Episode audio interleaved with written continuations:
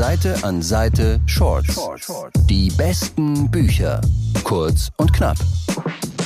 Hallo und herzlich willkommen zu einer neuen Folge von Seite an Seite Shorts. Ich bin Andrea und heute ist wieder Patrick bei mir im Studio. Hi. Jeden Monat wieder. Hallo, hallo. Yay.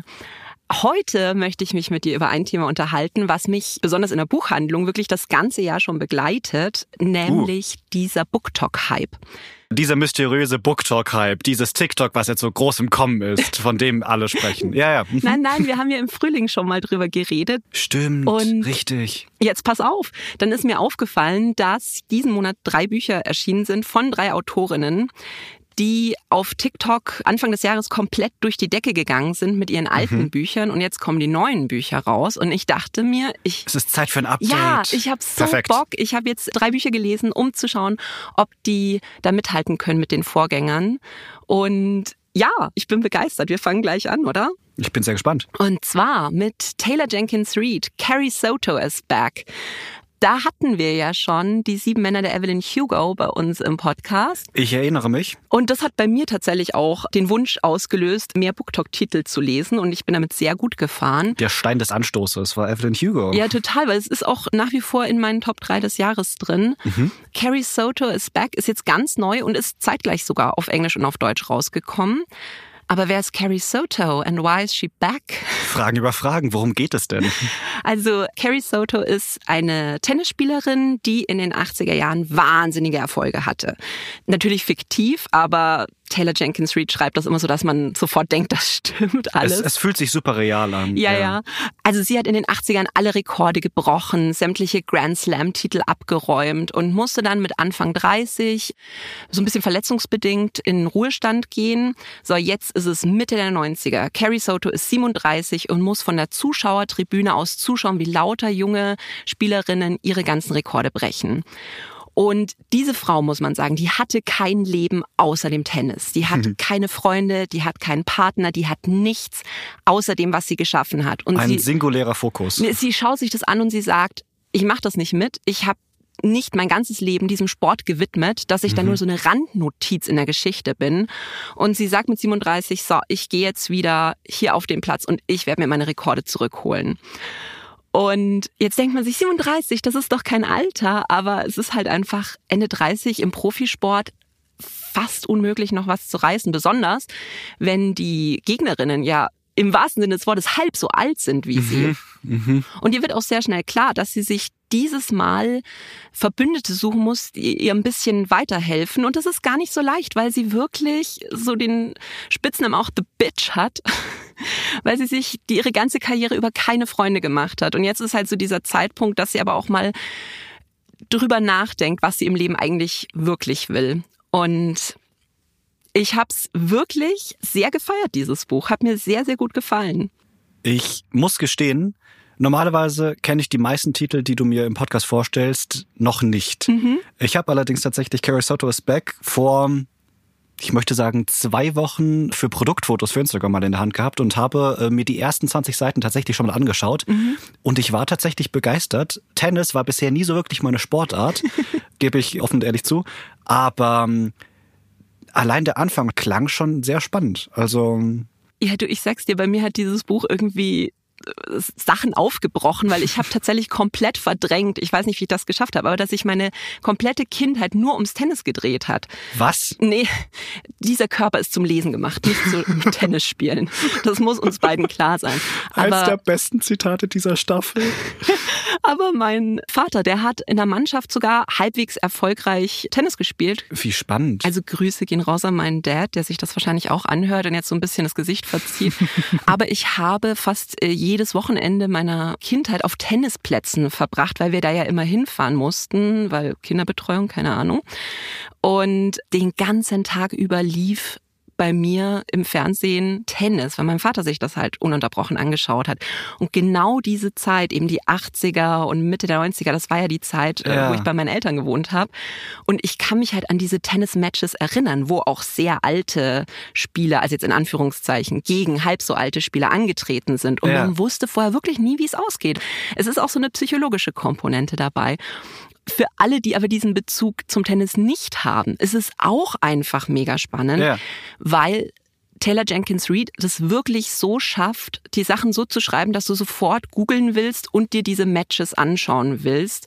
Genauso wie du es bei Evelyn Hugo dir diese Filmszenen anschauen wolltest und dann irgendwann mal merkst, oh nein, nein, nein, nein, nein. Ist fiktiv, gibt's gar nicht. Das ist ja. fiktiv, ja. Und ich weiß, dass es Carrie Soto so ein bisschen schwer gerade hat, weil ganz viele LeserInnen sagen, oh, die ist halt überhaupt nicht relatable, weil sie ist ja wirklich so komplett auf diesen Sport fokussiert. Schwierige und, Protagonistin. Genau. Und weißt du was? Ich habe es mir überlegt und ich dachte mir, ich finde das sehr erfrischend, mal über jemanden zu lesen, die halt nicht everybody's darling ist, die ja. sich wirklich einfach durchsetzt und sich nimmt, was sie will. Und es findet aber auch natürlich so ein bisschen eine Wandlung statt im Buch. Also für mich kann es tatsächlich mithalten mit Evelyn Hugo. Also ich habe es sehr geliebt.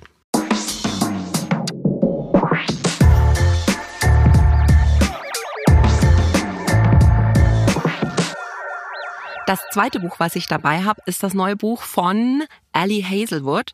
Das heißt das irrationale Vorkommnis der Liebe. Auf Englisch war das Love on the Brain. Und die ist ja bei TikTok komplett durch die Decke gegangen mhm. mit The Love Hypothesis, mhm. was auf Deutsch die theoretische Unwahrscheinlichkeit von Liebe ist. Also zwei Titel, die man sich irgendwie immer nicht so richtig merken kann von ihr. Aber wir lieben Ali Hazelwood. Muss man The Love Hypothesis davor gelesen haben? Nein, also das sind okay. unabhängige Bücher, auch wenn sie sich so ähnlich anhören und auch ähnlich ausschauen. Ich wollte gerade sagen, also so die Cover sind schon zum Verwechseln ähnlich fast. Ja, ja, aber es ist halt wirklich, es geht in beiden eben um Frauen in der Wissenschaft. Mhm. Es sind beides Liebesromane, aber die sind unabhängig voneinander. Cool. In das irrationale Vorkommnis der Liebe geht es um Bee, die ist Neurowissenschaftlerin und sie kriegt die Chance, zusammen mit der NASA an einem richtig coolen Projekt zu arbeiten. Allerdings muss sie ausgerechnet mit dem Typen zusammenarbeiten, der sie schon im Studium nicht leiden konnte. Hm. Es ist auch so, dass ihr halt komplett Steine in den Weg gelegt werden. Also man hat von Anfang an das Gefühl, sie wird absolut sabotiert in dieser Arbeit. Und jetzt muss sie eben mit diesem Kerl sich irgendwie verbünden, um das Projekt und auch ihre Karriere zu retten.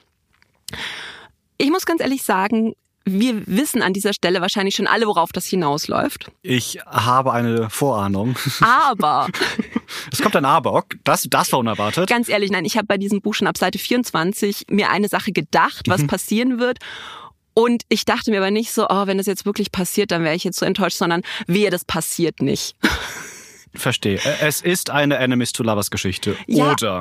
Aber es, es wird dann auch noch, weil neben dieser Liebesgeschichte geht es dann am Schluss plötzlich auch in so eine richtig spannende Richtung. Mhm. Also ich war überrascht, ich war begeistert. Klar, Liebesgeschichten sind meistens vorhersehbar, aber Ellie Hazelwood schafft es tatsächlich, die so zu schreiben, dass es einem egal ist. Und ich möchte mich an dieser Stelle bei allen Leuten entschuldigen, die mit mir äh, in der Zeit, in der ich dieses Buch gelesen habe, im Zug saßen, weil ich habe Gefühle gefühlt bei diesem Buch. Ich habe unter meiner Maske immer so still gewimmert beim Lesen und alle haben mich nur angeschaut, so was macht die Frau da? Aber Sie liest mal ein sehr, sehr gutes Buch. Es ging in alle Richtungen. Echt Gefühle, die komplette Bandbreite. Eine Achterbahn. Ich war verliebt, ich habe gehasst, ich war geschockt, ich war so, oh. Und da schafft Ali Hazelwood einfach. Und ja, was will man mehr? Also beide Bücher sehr toll, kann sie wieder absolut mithalten. Gibt beide Daumen nach oben von mir.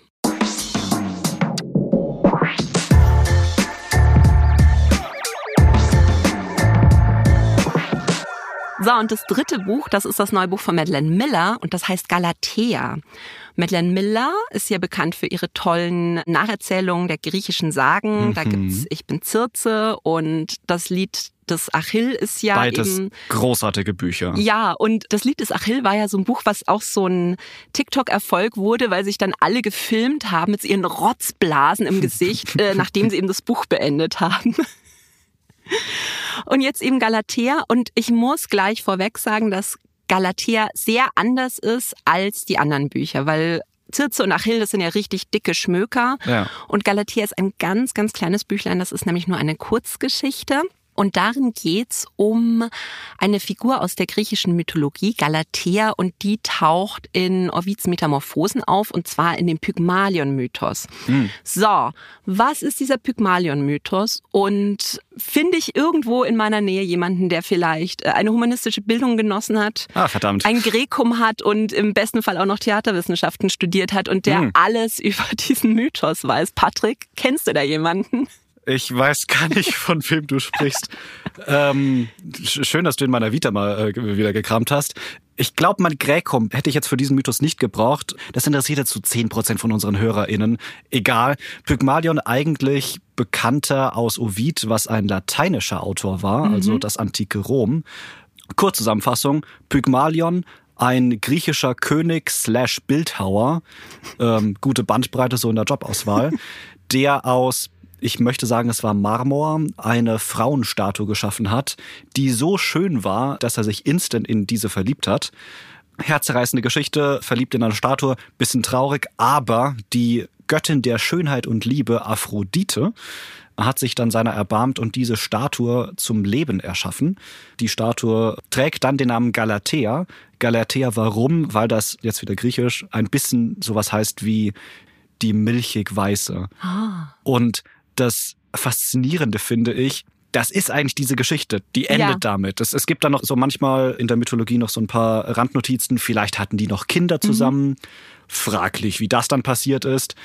Aber ähm, deswegen wundert es mich eigentlich nicht, dass es nur eine Kurzgeschichte ist, denn im Vergleich zu Circe oder Achill ist so dieser Pygmalion und Galatea-Mythos wirklich nicht so groß ausgearbeitet. Also was macht Madeleine Miller jetzt noch aus dieser Geschichte, Andrea? Jetzt pass auf, weil es geht darum, was passiert eigentlich nach diesem Mythos. Mhm. Weil gibt es ein Happy Ever After? Und nein, gibt's nicht, weil wir haben jetzt hier den Fall eines Mannes, der sich die vermeintlich perfekte Frau geschaffen hat. Ja. Und jetzt hat diese Frau eine Tochter bekommen und ihr ach so perfekter Körper hat sich halt durch die Schwangerschaft verändert und oh. plötzlich findet er sie halt nicht mehr so toll. Und er schiebt sie auch ab wie in so ein Sanatorium, wo sie dann eigentlich nur rumliegt. Er besucht sie auch öfter, aber er ist überhaupt nicht daran interessiert, wie es ihr geht, wie sie sich fühlt. Also er ist nicht an ihrer Meinung oder an ihrer Stimme interessiert. Was für ein Twist. Das ist ein mega Twist, weil es halt auch so gut auf Beziehungsmodelle überhaupt anzuwenden ja, ist. Ja. Und Galatea liegt da und versucht aber immer alles zu tun, um ihm irgendwie noch zu gefallen, weil sie einfach nur zu ihrer Tochter zurück möchte. Und als sie merkt, dass das nicht passieren wird, fängt sie an, einen verzweifelten Plan zu schmieden. Mhm. Und das ist einfach die Geschichte. Also es, ich möchte jetzt auch nicht mehr verraten und es ist, und das muss ich an der Stelle sagen, wirklich ein sehr kurzes Buch, ein sehr knappes Buch. Der Pygmalion-Mythos ist nochmal drin, es gibt ein Vorwort von Madeleine Miller, es ja. gibt diese Geschichte und das Ganze hat aber um die 80 Seiten und, und das muss ich an der Stelle vielleicht auch einmal dazu sagen, es kostet 20 Euro. Aber, also ich weiß, dass dann viele sagen, boah, das ist schon ein stolzer Preis. Es ist ein unheimlich schönes Buch. Also die Geschichte ist halt der Hammer. Mhm. Und das Buch, das ist auch wirklich so ein bibliophiler Schatz. Also es ist so mit Goldfolie, es hat Illustrationen, es hat Es ist sehr, sehr ästhetisch. Es ist mega schön. Und ja. ich kann jeden verstehen, der sagt, boah, das ist schon krass Preis-Leistungs-Verhältnis. Aber es ist wirklich auch so eine gute Geschichte, dass ich jedem sagen würde, wenn ihr sagt, das ist ein bisschen zu viel Geld, schmeißt es auf jeden Fall auf eure Wunschlisten, weil das mhm. ist so ein tolles Buch. Es klingt nach einem sehr, sehr guten Weihnachtsgeschenk. Absolut, absolut. Ähm, und ich habe es sehr geliebt und ich habe es äh, keine Sekunde bereut. wenn euch diese Bücher gefallen haben und wenn ihr sagt, Mensch, Madeleine Miller, Ellie Hazelwood, würde ich gerne auch mal live sehen, dann haben wir noch was für euch. Wenn ihr diese Folge nämlich heute an dem Tag hört, an dem sie online gegangen ist. Das ist der 7. Oktober. Da findet nämlich das Bookstock Festival statt, heute und morgen. Und wir haben diese beiden Autorinnen bei uns zu Gast und wir haben auch noch ganz viele andere mit von der Partie. Patrick, erzähl doch mal. Es wird ein großartiges Fest. Bookstock ist mittlerweile zum ich möchte sagen, weltgrößten Literatur-Late-Night-Show überhaupt angewachsen. Ellie Hazelwood ist tatsächlich im Studio. Äh, wir streamen mhm. zum ersten Mal aus den altehrwürdigen Bavaria-Studios hier in München. Ellie Hazelwood ist vor Ort dabei, Matt Lamina schalten wir remote zu und es werden am Freitag und Samstag jeweils äh, anderthalb, zwei Stunden voller Gespräche mit unseren und euren LieblingsautorInnen, Insights aus der Buchbranche. Es, es wird eine großartige, spektakuläre Show, die eigentlich niemand verpassen darf, der in seinem Leben mal ein Buch angefasst oder angeschaut hat. Wer braucht schon den Tatort? Ach, der ist eh am Sonntag. Noch mehr Gründe, um, um reinzuschalten. Freitag und Samstag. Genau, Tickets könnt ihr euch online besorgen. Das packen wir euch in die Show Notes und Tickets braucht ihr euch nicht mehr besorgen, ist schon lange ist ausverkauft. Schon lange, ach so, ja dann. ja, aber äh, man kann kostenlos beim YouTube-Stream zuschauen. Mhm. youtube.com slash Hugendubel. Wir verlinken alles noch in den Show Notes. Genau, und nächste Woche ist dann Ellie Hazelwood auch noch auf einer Tour durch die deutschen Hugendubel-Filialen. Da gibt's vier Termine, wo sie dann in den Filialen zu Gast sein wird. Und dann könnt ihr auch noch mal in den Link schauen, ob es da noch Tickets dafür gibt. Da bestimmt, vielleicht. mal schauen. Ich freue mich schon sehr. Montag ist sie bei mir im Laden. Yay! Ich freue mich auch schon sehr. Seite an Seite Shorts. Die besten Bücher. Kurz und knapp.